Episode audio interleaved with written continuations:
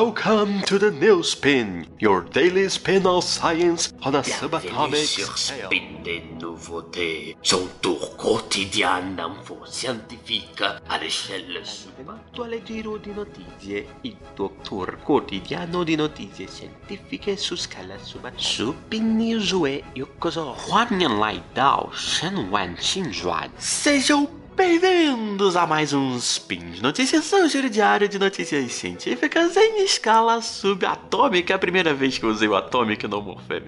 Como eu fiz as versões por conta própria, então desculpa aí qualquer problema na versão, na tradução, enfim. Então, eu sou o Thiago e nesse 2 Nix de 2018, ou 5 de dezembro pro povo aqui ainda usa as réguas do passado, é hora de lembrar que falta pouco pro ano acabar. Chegamos finalmente no mês de Nixia, ou dezembro. E essa época que tá todo mundo exausto desse ano acadêmico, de trabalho, fora outras coisas que também tomaram o foco das atenções, como as eleições e as decepções na Copa do Mundo, né? Então, é. Tô chegando às férias de verão, chega a hora de fazer algumas coisas para distrair a cabeça, como, por exemplo, ir no cinema com a namorada, com os amigos, com a família, pra relaxar, né? Viu? Vê não, não, não, pera. Enfim, você vai procurar um filme lá que você acha interessante e aí você percebe que no cinema da sua região só tem filme dublado. Putz, e agora? Bom, então, esse cast não vai resolver o seu problema, mas talvez te faça ter a curiosidade de ver um filmezinho que seja dublado pra prestar mais atenção nas falas dos personagens.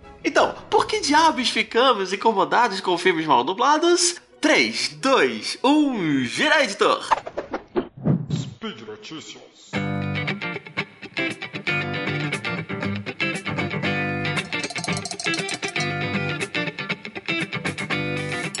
Tá pra fazer um ano que eu comecei a gravar episódios aqui pro Spin. E antes disso, quando ainda tava começando a montar a minha primeira pauta de SciCast ainda, que até hoje não saiu, minha culpa, eu comentei sobre algumas curiosidades da linguística, como essa questão de algumas dublagens nos darem nos nervos. E o Tarek e outros colegas acabaram se manifestando, né? Se mostrando interessados. E até agora eu não falei sobre isso. Mas eis que no meio tempo saiu um post lá nos blogs de ciência do Unicamp que foi resultado de um trabalho de final de disciplina de linguagem e processos cognitivos na Unicamp, de autoria da Maria Teresa Sampaio, que é graduanda em linguística, e que eu dei uma mãozinha ali, né?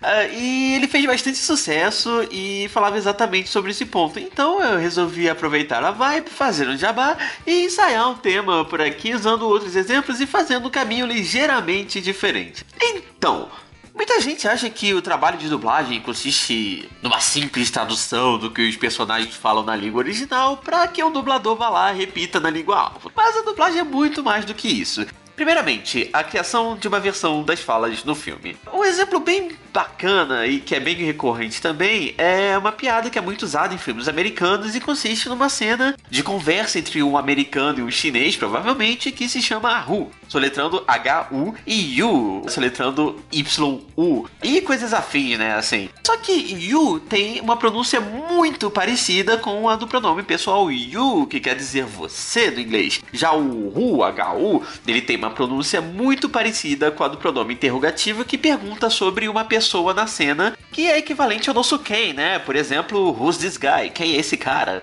E daí, né, eles fazem piadas como essa daqui do filme A Hora do Rush 3, do Jack Chan com o Chris Tucker, que usa os nomes You and Me. May I help you? We'll be asking the questions, old man. Who are you? You. No, not me, you. Yes, I'm you. Just answer the damn questions. Who are you? I have told you. Are you deaf? No, you is blind. I'm not blind, you blind. That is what I just said. You just said what? I did not say what. I said you. That's what I'm asking you. And you is answering. Shut up! You! Yes? Not you, him! What's your name? Me. Yes, you! I am me. He's me. And I'm you.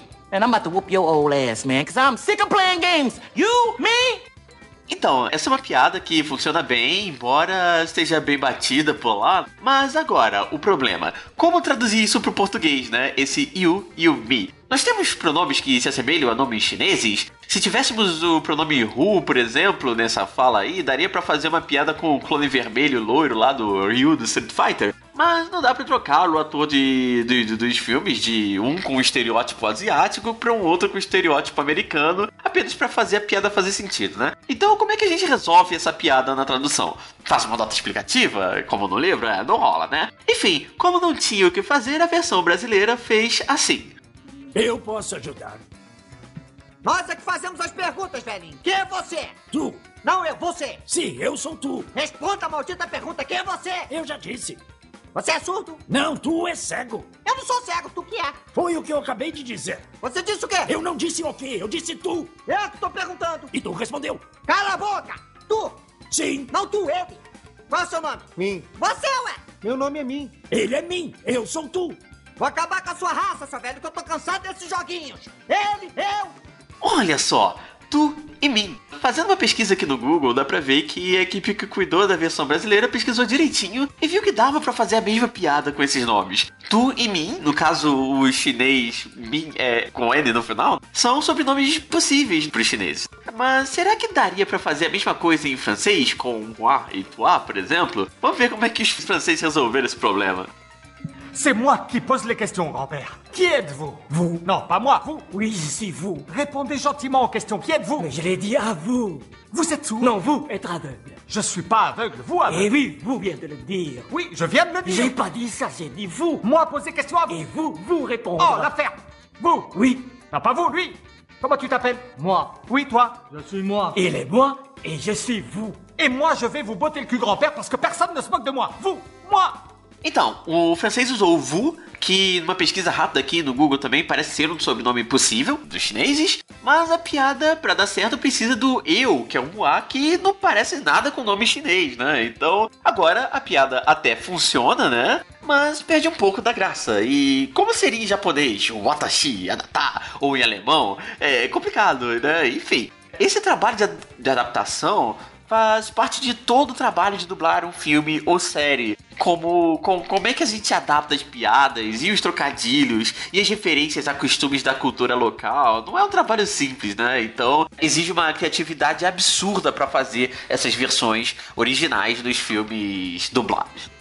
Outra coisa importante também é o tamanho das palavras, né? Então, por exemplo, é muito comum, ou menos era na época que eu só via filme na TV aberta quando era criança, substituírem a palavra policial por tira nas versões brasileiras. Muita gente acha estranho, ficou marcado como clichê de filme americano, como o Tira do Barulho, aquele filme lá do Ed Murphy, ou ah, naquela sátira do Cacete Planeta que zoava com dublagem mal feitas, o Fucker and Sucker, uma dupla de dois tiras.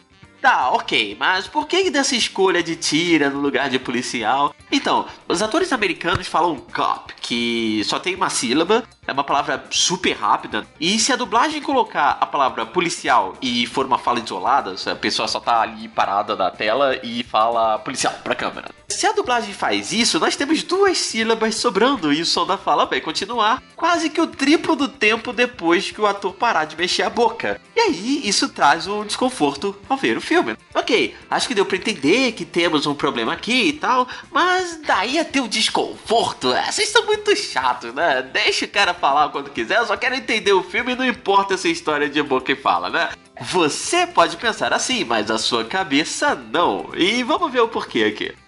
Existe uma área bem recente da psicologia cognitiva chamada integração multissensorial. Essa área se iniciou lá pelos anos 90 e tal, então é bem recente. E, bem grosso modo, o que acontece é que quando a gente percebe alguma coisa que aconteceu no mundo, a gente compreende essa informação de forma redundante através de sentidos diferentes. Então, por exemplo, se sua mãe está cozinhando um bolo lá para ser de Natal, você tem pelo menos três evidências de que isso está acontecendo se estiver na cozinha. Então, você tem o calor do forno ligado, cozinhando alguma coisa, a visão de que sua mãe estava fazendo o bolo e o cheiro do bolo. Só que nesse caso, as três evidências acontecem de forma bem separada, às vezes em momentos diferentes. Então vamos usar um outro exemplo aqui que é mais imediato agora.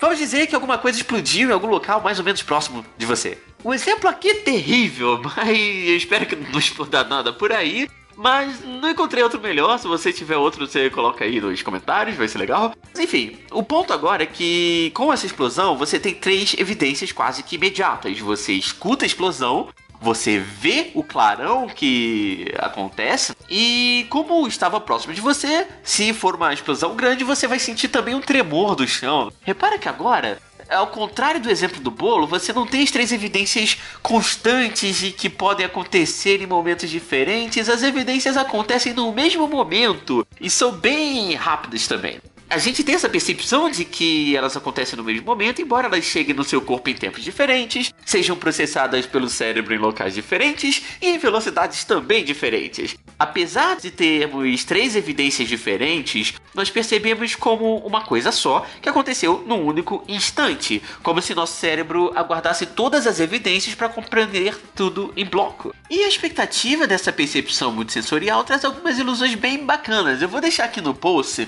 duas imagens com ilusões que exploram esse fenômeno. São duas GIFs que não tem som, né? É uma GIF, uma imagem, mas você vai ter a impressão de que a gente está escutando alguma coisa. E se quiserem, eu posso explicar isso melhor em outro spin, mas não seria sobre linguística, seria sobre psicologia, e talvez seja melhor vocês falarem com o Rigoli. Mas se quiser, eu posso explicar, colocar escondido no final de algum episódio futuro, beleza? Bom, ok, então vamos voltar para linguística e na fala acontece uma coisa muito parecida com o que vocês vão ver nessas imagens aí que eu coloquei nos links. A gente fala bastante ao telefone hoje, mas a forma mais natural de conversarmos com alguém é pessoalmente. E quando a gente está frente a frente com um colega numa conversa, a gente escuta enquanto faz também uma leitura labial, independente de você ser bom ou não nisso. Eu, por exemplo, sou péssimo, mas isso é importante, que essa redundância de informação acaba ajudando para compensar perdas de informação de algum dos outros sentidos. Então, por exemplo, se você estiver conversando com os colegas no Outback, e aí, na mesa do lado, tem um monte de gente gritando e cantando aquele parabéns louco e tal, né? Ou se você estiver num ônibus lotado, no trânsito, experimenta, por exemplo, nesse ônibus lotado, você conversa com alguém sem olhar para o rosto deles. E aí depois você volta e olha pro rosto dele e vê se você entende melhor, ok? A sua impressão vai ser essa. É, você pode ser péssimo em leitura labial, mas com barulho você não vai escutar muita coisa. E se você olhar para o rosto do seu colega, você vai magicamente começar a entender quase tudo. Enfim, embora a integração multissensorial seja uma área bem recente da psicologia, em 1976, dois pesquisadores chamados Harry McGurk e Ronald, tipo, é, John MacDonald, publicaram na Nature um estudo que encontrou uma ilusão ligada à integração multissensorial na percepção da fala. Basicamente, o experimento de McGurk e do hambúrguer lá usava um vídeo de quatro sílabas e mostrava para as pessoas. Então as sílabas eram ba com B, né? O pá com P, ga com G e k com o K. E qual a graça disso? A graça é que eles misturavam esses sons e os áudios deles de forma que eram poucas as vezes em que o vídeo tinha de fato o áudio original. Ou seja, a gente tinha dissociação entre som e imagem de forma parecida com o que acontece com uma dublagem. E a questão principal é a forma como esses sons eram percebidos. Se vocês repararem em como a gente articula esses sons, a gente pode classificar de acordo com, primeiro, a forma como a gente prende o ar na boca e dois, o local em que a gente prende o ar na boca. Então, no caso aqui, todos os sons são considerados oclusivos ou plosivos, que são aqueles que a gente prende o ar na boca e solta tudo de uma vez. Pá, pá. Só a título de exemplo, a gente pode também soltar o ar em forma de fricção, ao invés de soltar em forma de explosão, como em sh ou em zzz. E quanto ao local onde a gente prende o ar, vocês vão reparar que o ba e o pá, eles são bilabiais, porque a gente prende o ar com os lábios. Ba, pá. E aí depois você solta. Os outros dois são considerados velares, porque essa parte mais mole do céu da boca lá atrás que prende o ar.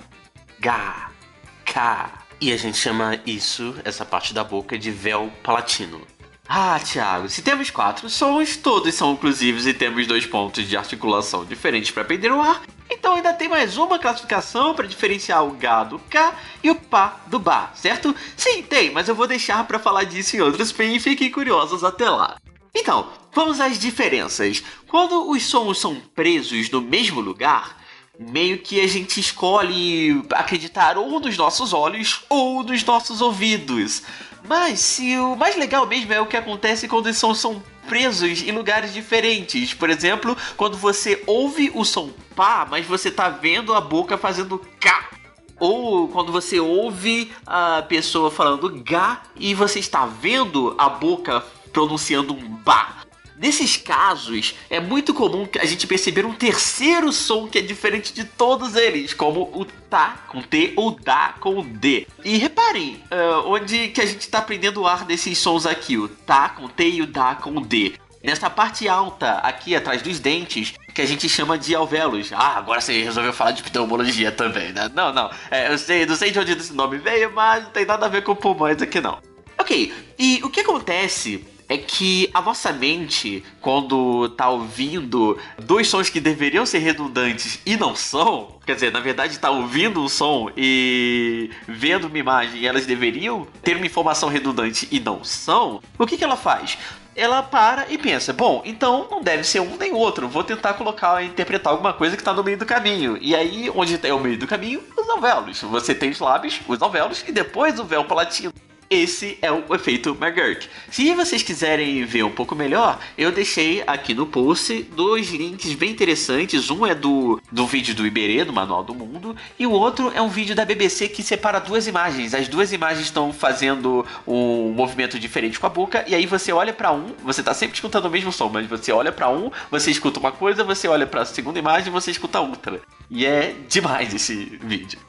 E aí a gente volta pro tema que é dublagem. E, bom, se apenas sílabas fazem a gente entender coisas diferentes quando a gente tá vendo a boca de fazer um movimento e escutando uma coisa que não tem nada a ver com esse movimento, Imagina você escutar duas ou três horas de um filme assim, né? Se o filme for bem adaptado e bem dublado, com bons atores fazendo versão brasileira, passa muito bem. Mas se for uma dublagem ruim, não é difícil você sair com uma impressão muito ruim da experiência e da dublagem. Mesmo que os atores tenham interpretado bem, acaba que você tem uma impressão ruim da dublagem. E por isso que é mais fácil a gente brincar de ventriloquismo ou talvez dublar desenhos animados, porque aí, pelo menos, os movimentos só precisam ser sincronizados com os movimentos da boca, para nossa mente compreender que é esse personagem que está falando. Mas, como os movimentos não são naturais, agora o desconforto que é causado mais ou menos por esse efeito McGurk ele não vai acontecer, porque os movimentos não são naturais, né?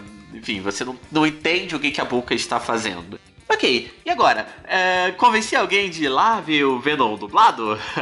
Mas, enfim, quais filmes vocês vão assistir nessas férias de verão? Me diz aí nos comentários. E se viu dublado depois de escutar esse episódio, me diz aí qual foi a sua impressão, ok?